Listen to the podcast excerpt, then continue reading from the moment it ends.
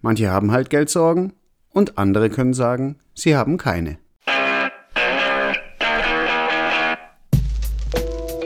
Hallo und herzlich willkommen. Mit diesem Podcast möchten wir in regelmäßigen Abständen über aktuelle und grundsätzliche Themen informieren. Dabei wollen wir die Sichtweise von Kommunistinnen und Kommunisten auf die Welt sowie das tägliche Leben und Erleben darstellen. Am besten, ihr abonniert den Podcast, denn ihr wisst ja, wer hat, der kann und wer hat, dem wird in diesem System gegeben. Also hereinspaziert und mitgemacht. Hereinspaziert, Björn. Das Wichtigste natürlich zuerst. Der Herr Habeck hat ja bereits im Sommer verkündet, dass er seine Duschzeit nochmal wesentlich reduziert hat. Und hier stellt sich für mich die Frage, wie machst du es also mit dem Duschen? Oder bist du auf die Kretschmann-Linie mit den Waschlappen eingeschwenkt? Wichtigste Frage natürlich zuerst.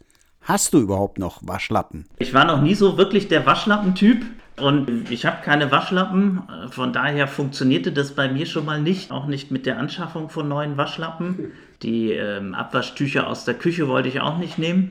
Aber Spaß beiseite, das ist natürlich eine absolut, absolute Frechheit, die von den beiden da verbreitet wird weil sie eine Politik machen, die dafür sorgt, dass wir uns die nötigsten Sachen nicht mehr leisten können und, und dann auch noch zu belehren mit wirklich albernen Geschichten. Ja. Da würde mich eigentlich auch noch interessieren, wie nimmt die Bevölkerung das auf? Also nehmen die Menschen das noch ernst, was ihnen da als wertvolle Tipps verzapft wird, oder grinsen sie sich dabei selber eins? Mein Eindruck ist, dass es einen kleinen Teil gibt, der wirklich diese Propaganda derart gefressen hat, sich aber gleichzeitig den Verzicht auch leisten kann, eigentlich keine Sorgen hat, aber dass ein Großteil der Menschen diese Vorschläge überhaupt nicht mehr ernst nimmt, sondern den Politikern eigentlich den Vogel zeigt. Lass uns mal an die Tatsachen rangehen. Die Inflation hat gerade einen Höchststand von 10,4 Prozent erreicht im Vergleich zum Vorjahresmonat. Vor allem bei Erdgas haben sich die Preise mehr als verdoppelt. Das ist jetzt 109,8 Prozent im Vergleich zum Vorjahresmonat. Und die durchschnittliche Teuerungsrate bei Lebensmitteln liegt bei 20,3 Prozent. Bei mir ist so, dass ich das natürlich bei jedem Einkauf merke. Und von meiner Vermieterseite wurde ich jetzt freundlicherweise schon gefragt, ob ich eventuell meine Miete vielleicht monatlich schon mal erhöhen möchte oder ob ich nächstes Jahr dann die hohe Nebenkostenabrechnung auf einmal bezahlen möchte. Also alles freundlich bisher, aber das sind die Punkte, an denen ich subjektiv, wenn ich von mir ausgehe, das merke, am täglichen Einkauf und jetzt halt mit der Miete. Wie ist es bei dir? Naja, als allererstes habe ich schon am Anfang dieses Jahres gemerkt, äh, weit vor dem Ukraine-Krieg, weil da wurden unsere Nebenkosten für die Wärme schon, also für Heizung und Warmwasser erhöht. Dann habe ich es extrem gemerkt an den Dieselkosten, weil als ich mein Auto gekauft habe, war der Diesel noch ein umweltfreundliches Auto und mhm. klimafreundlich und ich bin beruflich aufs Auto angewiesen. Mhm. Also da habe ich es extrem gemerkt und in letzter Zeit natürlich bei jedem Einkauf, wo man für die gleiche Füllmenge des Einkaufswagens 30, 40, manchmal 50 Euro mehr hinlegen muss. Eine Veränderung, an der ich das auch noch beobachten kann, ist so, dass ich ja arbeitsbedingt immer an der Tafel in Cannstatt vorbeifahre. Und da habe ich auf jeden Fall feststellen können, beziehungsweise sehen können, dass sich im Lauf des Jahres die Schlange von den Menschen, die da um Lebensmittel anstehen müssen, sich auf jeden Fall verdoppelt hat. Offizielle Zahlen besagen ja, dass ca. 2 Millionen Menschen in Deutschland zu einer der etwa 960 Ausgabestellen von den Tafeln gehen müssen. Das wird von dem Bundesverband der Tafeln als ein Anstieg von 50 Prozent seit Beginn des Jahres tituliert. Und Dauerkunden, so nennen die das dort, sind auch ganz viele Kinder, und vom Deutschen Kinderhilfswerk gibt es die Zahl, dass jedes fünfte Kind von Armut bedroht ist oder in Armut leben muss. Also die Kinderarmut ist ja ein Faktor hier in diesem Land und die ist auch nicht schön zu reden oder wegzureden. Als Folge der Verarmung sind auch noch ein Drittel der Tafeln dann überlastet und verhängen selber Aufnahmestopps. Die Sozialämter und Jobcenter schicken Leute ebenfalls zu den Tafeln, obwohl es ja gar keine staatlichen Einrichtungen sind sozusagen und der Staat somit auf freiwilliges und spendenbasiertes und ehrenamtliches Engagement zurückgreift. Wie siehst du das? Das ist auch meine Wahrnehmung, dass die sichtbare Armut sehr zugenommen hat.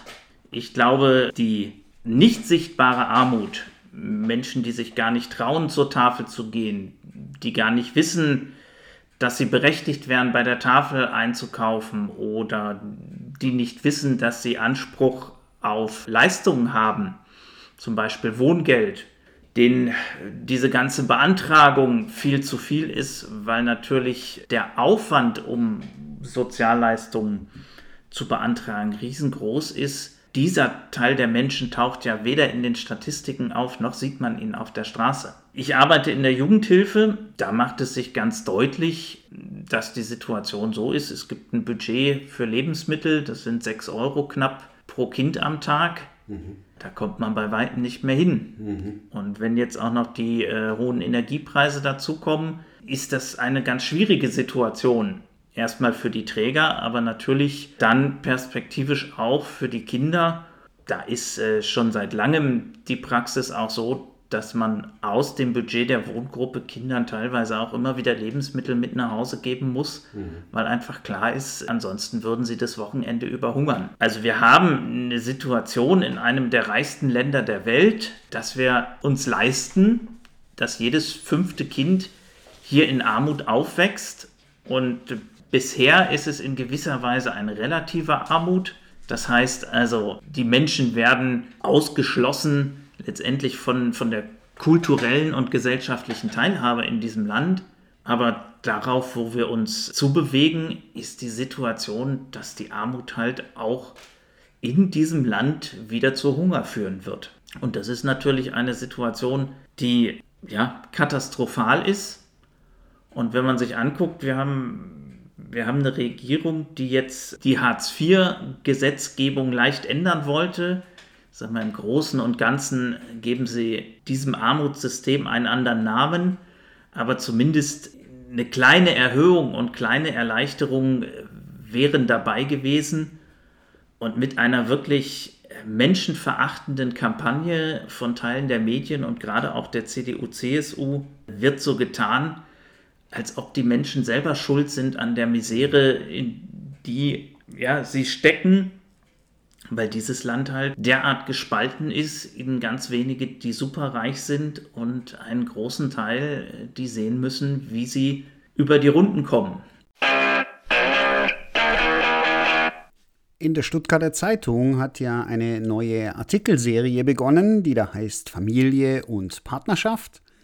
Und die erste Überschrift hieß, auch der Mittelschicht geht das Geld aus. Es ist also nicht mehr so, dass nur die Leute, die sowieso nichts haben, betroffen sind, sondern dass sich der Kreis der Betroffenen ständig erweitert. Ja, ich denke, also das eine ist, was, was heißt denn Mittelschicht? Da wird ja meistens so getan, als ob das die Menschen sind, die wirklich ein sehr gutes Leben haben. Klar, vermutlich gibt es eine Reihe von Menschen, die sich bisher nicht ganz so große Sorgen machen mussten. Aber die Frage ist ja, wenn ich die verbreitete, den verbreiteten Traum vom Eigenheim umsetzen wollte in Stuttgart. Da habe ich natürlich auch schon in den letzten Jahren sehr viel Geld verdienen müssen, um mir diesen Traum äh, zu ermöglichen. Also mein Vater ist Optiker, der konnte sich noch mit jahrelang Abzahlen ein Haus leisten. Ich weiß nicht, ob sich heute noch ein Optiker, wenn er nicht irgendwo ansonsten zu Geld kommt, ein eigenes Haus leisten kann. Wir haben die Situation, dass die Mietkosten in Stuttgart seit Jahren zu den teuersten in ganz Deutschland gehören. Also von daher äh, ist zum einen fraglich, ja, wer, wer soll denn diese Mittelschicht sein, die die Stuttgarter Zeitung sich da ausgeguckt hat?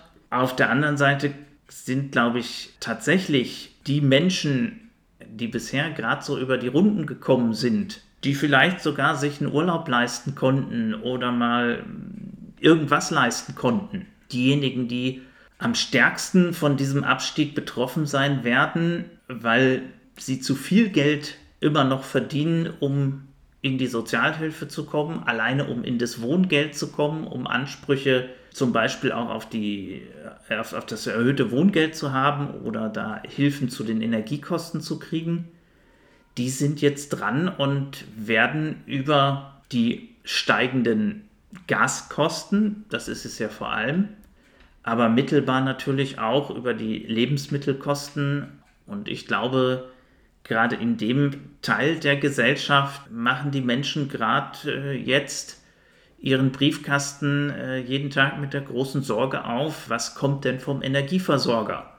Also sei es die Abrechnung, sei es die Ankündigung für Preiserhöhung oder was ja auch nicht selten ist, äh, die Kündigung des Vertrages. Und da muss man ja Glück haben, wenn einem ein neuer zu teuren Konditionen angeboten wird. Wirklich schlimm wird es für diejenigen, die in die Grundversorgung fallen. Das heißt also für Stuttgart gerade Preise an die 40 Cent für eine Kilowattstunde Strom zahlen müssen. Mhm.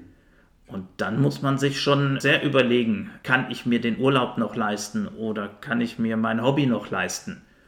Und das wird massive Auswirkungen haben. Und natürlich wird es auch massive Auswirkungen auf die Kinder aus, ähm, aus diesen Gesellschaftsschichten haben, die schon sehr unter der Pandemiesituation gelitten haben, weil wir natürlich genau über Menschen sprechen, die zur Miete wohnen, die eben keinen Garten haben, die vielleicht auch auf beengten Verhältnissen wohnen, weil sie es nicht leisten können oder keine äh, Wohnung gefunden haben. Und die den vergangenen zwei Jahren eine Situation hatten, wo die Eltern vielleicht im Homeoffice zu Hause saßen und irgendwo die Kinder noch Homeschooling machen mussten und natürlich schon da eigentlich massiv belastet sind.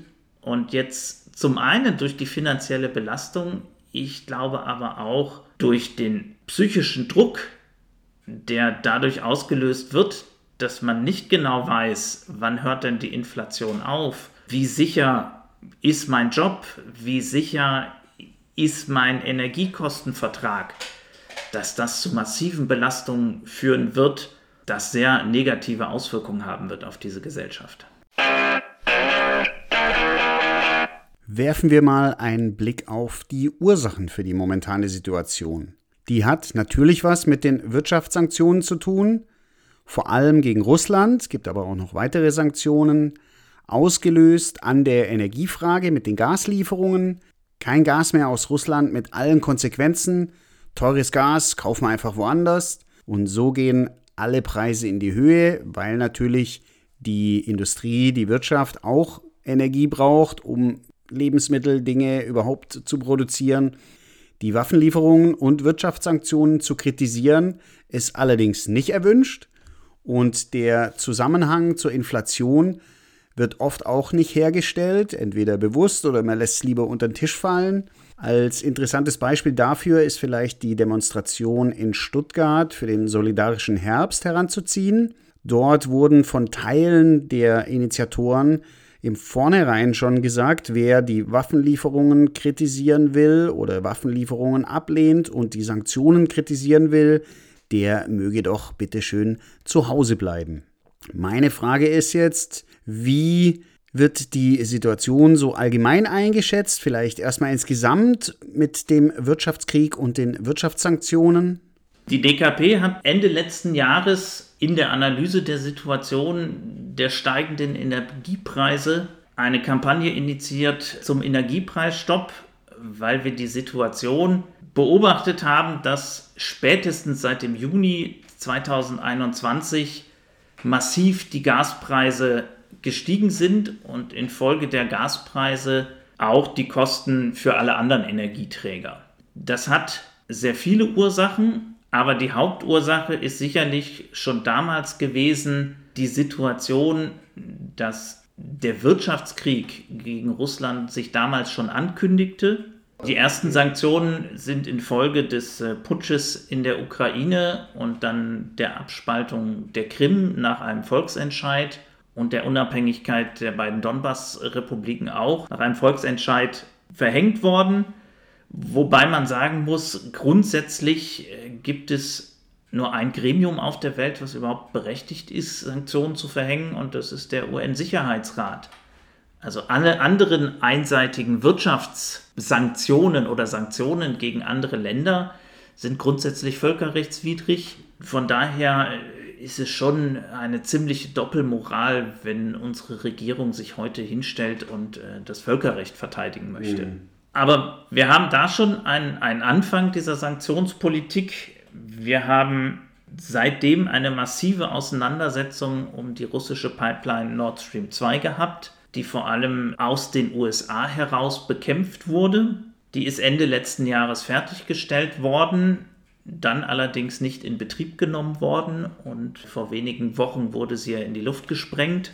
Das wäre eine Möglichkeit gewesen, Deutschland mit günstigem Gas und im Verhältnis zum Fracking-Gas aus den USA auch mit einem verhältnismäßig klimagerechten Gas günstig zu versorgen, was auch dazu hätte dienen können, im Sinne der Prävention des Klimawandels äh, dafür zu sorgen, dass man nach und nach geplant und ohne dass die Kosten auf die Masse der Bevölkerung abgewälzt werden, für einen Umbau auf regenerative Energie den hätte planen und dann angehen können. Das ist so der eine, der eine Aspekt, dass man aus politischen Gründen das russische Gas nicht mehr wollte. Es gibt einen zweiten Aspekt, warum man in der Europäischen Union vor oder Ende letzten Jahres dieses Gas nicht mehr wollte. Es ist politisch gewollt, dass äh, Gas an einer Börse gehandelt wird und ist halt relativ klar, es wird halt spekuliert. Es wird spekuliert, gibt es viel Gas, dann geht der Preis runter. Wenn darauf spekuliert wird, dass es wenig oder zu wenig Gas gibt, dann geht der Preis hoch. Und wir hatten eine Situation, da war der Gaspreis international relativ günstig und ähm, die Führung der EU hat sich dafür entschieden und auch, auch die Bundesregierung hat sich dazu entschieden, anstatt mit Russland langfristige Verträge okay. zu einem festen Preis auszumachen, äh, lieber ins Spielcasino zu gehen und hat unser Geld äh, dort im Grunde verbraten. Mhm. Also es ist ein Mix und er ist auf jeden Fall politisch gewollt aus Wirtschaftssanktionen, Wirtschaftskrieg gegen Russland und dem, dass man meint, man müsste mit so einem wichtigen Gut wie Gas äh, spekulieren an einer Börse. Stichwort Formierung der Gesellschaft, also eine Gesellschaft, die eine einheitliche Meinung vorträgt. Da möchte ich mal den Bundeskanzler zitieren. Wir als Land werden nur dann gut durch die Krise kommen, wenn wir uns unterhaken. Dieses Zitat stammt von der konzertierten Aktion aus dem Sommer diesen Jahres, einer Runde von Spitzenvertretern und Vertreterinnen der Gewerkschaft und Unternehmensverbänden plus Politikerinnen und Politiker. Mein Gedanke dazu ist, alle müssen wir zusammenhalten. Es gibt überhaupt keinen Unterschied mehr zwischen uns als Arbeiterinnen und Arbeiter und Angestellte und den Unternehmen auf der anderen Seite. Wir sitzen alle in einem Boot, was wir natürlich auch tun. Die Frage ist nur, wer hat welche Rolle in dem Boot. Die Meinung, dass der Wirtschaftskrieg, also die Wirtschaftssanktionen als Ursache benannt und kritisiert werden, kommt mir als eine Minderheitenmeinung vor in der Gesellschaft sodass man mit einer analytischen Meinung, bei der auch die Ursachen benannt werden, eher ausgegrenzt wird. Für mich ist da auch die Frage, welche Rolle die Medien in dieser Formierung der Gesellschaft spielen. Ich glaube, die spielen eine gewaltige Rolle. Wir haben diese, ja, diese Erfahrung schon ein bisschen länger, dass äh, wir eine Situation haben, dass bestimmte Positionen im Grunde ausgegrenzt werden. Und wenn man sich anguckt, was aktuell passiert ist, da fallen in Polen zwei Raketen vom Himmel, töten zwei Menschen. Und bevor noch irgendwie etwas untersucht ist, bevor irgendetwas klar ist, geht durch die Medien, Russland ist schuld. Und im Einklang mit der Politik äh, wird gesagt, naja, man muss jetzt die NATO-Botschafter zusammenrufen und es wird also sofort eine Stimmung erzeugt und es geht gar nicht mehr um Inhalte, sondern es geht immer nur noch um Stimmung. Die Stimmung heißt, die Russen greifen uns an. Und das, was aus dieser Stimmung folgen soll, ist das, was man im Anschluss hört. Naja, wir müssen aufrüsten. Wir müssen gegen die Bedrohung von Putin zusammenstehen. Und das hat man zwei, drei Tage gemacht und das wirklich rauf und runter durch alle Medien gemacht. Die Bildzeitung vorweg, die behauptet, Putin würde Polen mit Raketen beschießen. Und jetzt gibt man kleinlaut zu, dass es gar nicht so ist, dass man gar keine, also der NATO-Generalsekretär sagt, es gibt überhaupt keine Anzeichen dafür, dass Russland sich in irgendeiner Weise gegenüber der EU oder dem sogenannten Westen aggressiv verhalten würde. Aber die Stimmung ist erstmal gemacht. Ich denke, das ist, das ist etwas, wo man sehr drauf gucken muss, weil sie sind natürlich sehr schlau in ihrer Stimmungmache, weil sie natürlich nicht einfach Stimmung machen, sondern äh, es wird schon so getan, als ob sie die auch belegen könnten. Mhm. Aber wenn man genau hinguckt, äh, sind es doch sehr häufig äh, Verkürzungen. Also wenn man sich anguckt, was die Tagesschau berichtet hat über das Gespräch von Bundeskanzler Scholz und dem chinesischen Präsidenten Xi Jinping zur Frage der Atomwaffen, und wo der Scholz sich hinstellt und sagt, äh, wir sind einer Meinung, dass Russland doch bitte zurechtgewiesen werden muss, keine Atomwaffen einzusetzen. Und das wird einfach wieder gekäut und wenn man sich dann anguckt, was von chinesischer Seite berichtet wird, dann steht da nichts zur Frage der Atomwaffen in dem mhm. entsprechenden mhm. Teil, sondern da wird sehr deutlich darauf hingewiesen, dass alle Beteiligten, und es wird deutlich gesagt, dass damit auch EU und die USA gemeint sind, doch aufgefordert werden, sich zu mäßigen und einen diplomatischen Weg zu finden. Und da wird sehr stark daran gearbeitet, eine Stimmung zu erzeugen, die die Menschen wegbringen soll, davon zu erkennen, was sind denn eigentlich ihre Interessen?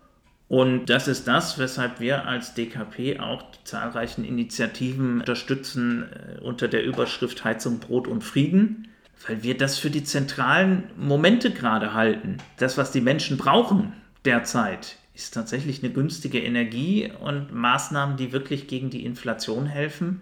Und das ist unserer Meinung nach äh, tatsächlich äh, ein Frieden und eine Beendigung dieses Wirtschaftskrieges. Und dazu müssen alle Seiten bereit sein. Unser Eindruck ist nicht, dass die Bundesregierung dazu bereit ist, sondern dass eher aus dieser Richtung äh, Zuspitzungen kommen, weil klar ist, Waffenlieferungen haben noch nie dafür gesorgt, dass irgendwo Frieden herrscht, sondern Frieden ist immer da entstanden, wo es zu diplomatischen Verhandlungen gekommen ist. Dieses ganze Gerede von einem ukrainischen Sieg verlängert diesen Krieg und verlängert das Leid der Menschen in beiden Teilen der Ukraine, den Teilen der Ukraine, die Ukraine sind und in den Teilen der Ukraine, die jetzt äh, zu Russland beigetreten sind. Das Leid auf allen Seiten wird dadurch nur verstärkt. Und natürlich auch das Leid der Menschen in Europa, der einfachen Menschen in Europa, die sehen müssen, wie sie äh, durchs Leben kommen. Und ich glaube, da ein Bild zu erzeugen, dass wir Gemeinsamkeiten hätten mit denjenigen, die an den Gaspreisbörsen oder an den Lebensmittelbörsen